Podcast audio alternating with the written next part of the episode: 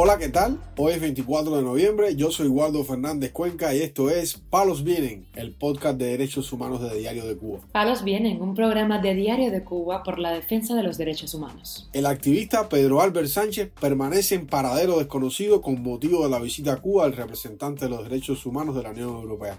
Activistas cubanos piden al gobierno de Canadá que deje de subsidiar al régimen castrista. La justicia del régimen condena con penas de hasta 7 años de cárcel a cubanos que se manifestaron contra los apagones en Mayabeque. Lo más relevante del día relacionado con los derechos humanos en Palos Vientos. Comenzamos informando que el activista Pedro Albert Sánchez se encuentra detenido desde el miércoles por las fuerzas represivas del régimen y se desconoce con certeza su paradero. La detención ocurrió cuando el activista intentaba entregar una carta al representante de los derechos humanos de la Unión Europea de visita en Cuba, Imon Gilmore. Días antes de la llegada de Gilmore, Albert Sánchez dio a conocer el contenido de la carta donde le pedía a este alto funcionario europeo que se reuniera con familiares de presos políticos y activistas de la sociedad civil. Por su parte, el activista Fernando Vázquez permanece desde este jueves en su casa bajo permanente vigilancia policial después de haber sido detenido el miércoles para impedirle cualquier acción cívica que coincidiera con la visita de Gilmore a La Habana. El activista dio detalles de su detención. Quería decirles que alrededor de las 9 de la mañana eh, fui apresado aquí frente a mi casa, frente a mi edificio de forma violenta, esposado, metido en una perseguidora hacia C, donde estuve metido en un calabozo hasta las 6 de la tarde. Estas detenciones arbitrarias, ilegales, se hacen porque vivimos en un país sin ley, donde no se respeta ningún derecho humano. En este país supuestamente de la Comisión de los Derechos Humanos no se respeta ninguna, no existe ninguna libertad pública, ni se respeta ningún derecho humano, ni ningún derecho ciudadano. A partir de ahora tengo una perseguidora delante de mi casa que no me deja salir de mi edificio y ellos lo llaman, dice, me, me, me comunicaron que iban a hacer un régimen, se llama régimen y que iba a ser más severo. Pero ¿qué régimen si vivimos un constante régimen? Régimen de tiranía, régimen de totalitarismo y régimen de absolutismo. No me interesa el régimen que ponga, eso ni el nombre que lo ponga, eso se llama tiranía. Este mes, el doctor Fernando Vázquez había sido detenido anteriormente en la ciudad de Camagüey cuando visitaba a Ailex Marcano, madre del preso político del 11 de julio, Ángel Jesús Vélez Marcano. Dos policías y los agentes de la seguridad del Estado, Claudia y Kevin, llegaron a la casa de Ailex Marcano en una patrulla y se llevaron esposado al doctor. Posteriormente lo devolvieron a La Habana, donde reside.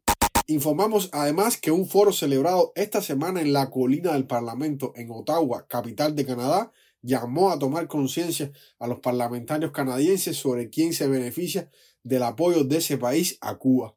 En el evento titulado Cubanos, la historia real, ¿qué hace Canadá? estuvieron alrededor de una docena de parlamentarios canadienses de los dos principales partidos de esa nación, también el activista cubano-canadiense Michael Lima Cuadra y el coordinador nacional de la Asamblea de la Resistencia Cubana, Orlando Gutiérrez Boronat. Sobre lo expuesto en ese foro, Boronat declaró al portal Martín Noticias que, durante esta presentación, en la cual participaron aproximadamente 12 miembros del Parlamento canadiense, pudimos exponer con detalle la violación de los derechos humanos en Cuba y la conducta criminal internacional de la dictadura castrista, que está participando activamente como beligerante en la guerra de Rusia contra el pueblo de Ucrania. Boronat también comentó que se ha abierto un espacio de reflexión, de revisión, de diálogo sobre la complicidad moral de Canadá en la represión en Cuba. Este debate, patrocinado por el parlamentario Garnet Genius, líder del Partido Conservador, comenzó con la mención del preso político cubano Luis Barrios, recientemente fallecido bajo custodia del Estado por falta de una adecuada atención médica. Gutiérrez recalcó que la visita de Imon Gilmore, representante de los derechos humanos de la Unión Europea a Cuba, es importante porque constituye una revisión crítica de la situación de los derechos humanos en Cuba. Por su parte, el activista Michael Lima ofreció una presentación sobre la realidad cubana y cómo es afectada por la política canadiense. En ese contexto se refirió al importante papel que puede desempeñar Canadá a favor de la liberación de los presos políticos y el cese de la represión en Cuba. En junio de este año, una delegación encabezada por Gutiérrez visitó Canadá y pidió asimismo al Parlamento el fin de los subsidios al régimen de La Habana. Para finalizar, informamos que un grupo de nueve cubanos que se manifestó pacíficamente contra los apagones en Guinness, Mayabeque, en octubre del 2022, recibió sentencias de cárcel de 3 a 7 años a inicios de noviembre. Informa este jueves el portal ADN Cuba. Los manifestantes fueron juzgados en juicios irregulares por protestar durante la ola de manifestaciones que se produjeron por la situación con los apagones. El activista Marcel Valdés declaró a ese portal que existen videos de esa manifestación y que tienen fotos de siete de los nueve condenados. También poseen fotos y nombres de algunos jueces de este proceso judicial. Valdés no reveló nombres y otros detalles sobre este juicio.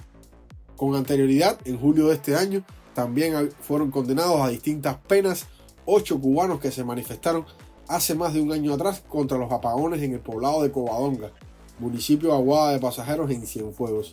Entre los condenados había dos opositores que recibieron las más altas penas con nueve años de cárcel, lo que demuestra el ensañamiento de las autoridades cuando el cubano es abiertamente opositor al régimen. Palos Vienen, un programa de Diario de Cuba por la defensa de los derechos humanos. Estas han sido las noticias de hoy en Palos Vienen, el podcast de derechos humanos de Diario de Cuba. Pueden escucharnos en DS Radio, Spotify, Google Podcast, Apple Podcast, Telegram y SoundCloud.